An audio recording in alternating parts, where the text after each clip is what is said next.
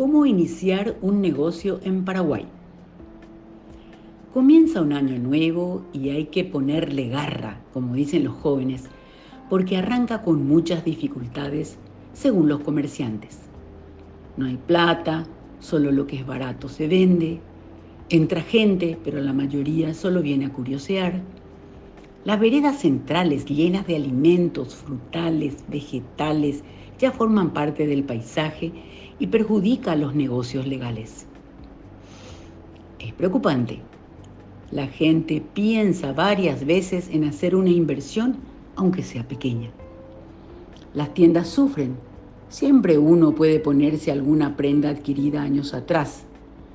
También están los lanzados, que tienen todo tipo de productos, libros de cuentos, juguetes, utensilios, Incluso reciben pago de facturas, Ande, Copaco y otros.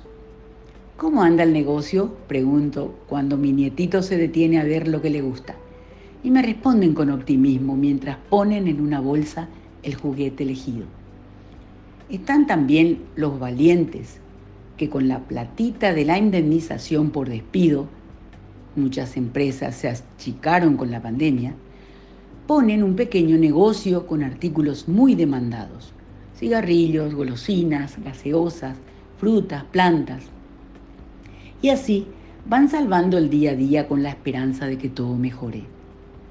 Por este motivo quiero proponerles una tarea que no es tan sencilla, pero que ayudará a la tranquilidad del emprendedor o la emprendedora con un negocio formal que puede ir creciendo con creatividad y, ¿por qué no?, con la calidez y simpatía de sus dueños. Iniciar un negocio en Paraguay implica cuatro pasos. Paso 1. Redactar los estatutos de su empresa. Definir capital, domicilio fiscal y representante legal. Este proceso puede durar hasta 12 semanas. Paso 2. Obtener el número del IVA y un certificado de la Cámara de Comercio. Paso 3 abrir una cuenta bancaria corporativa. Paso 4. Hacer una inversión inicial.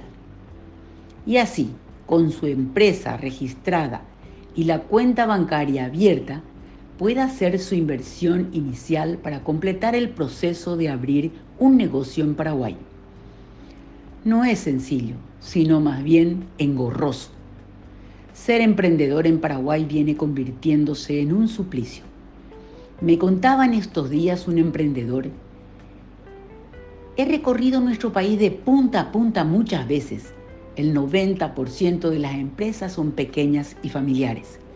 No debe haber una sola que cumpla toda la engorrosa maraña de regulaciones y exigencias del Estado voraz recaudador, dejándolos sujetos a coimas, extorsiones, multas rehenes de funcionarios públicos corruptos.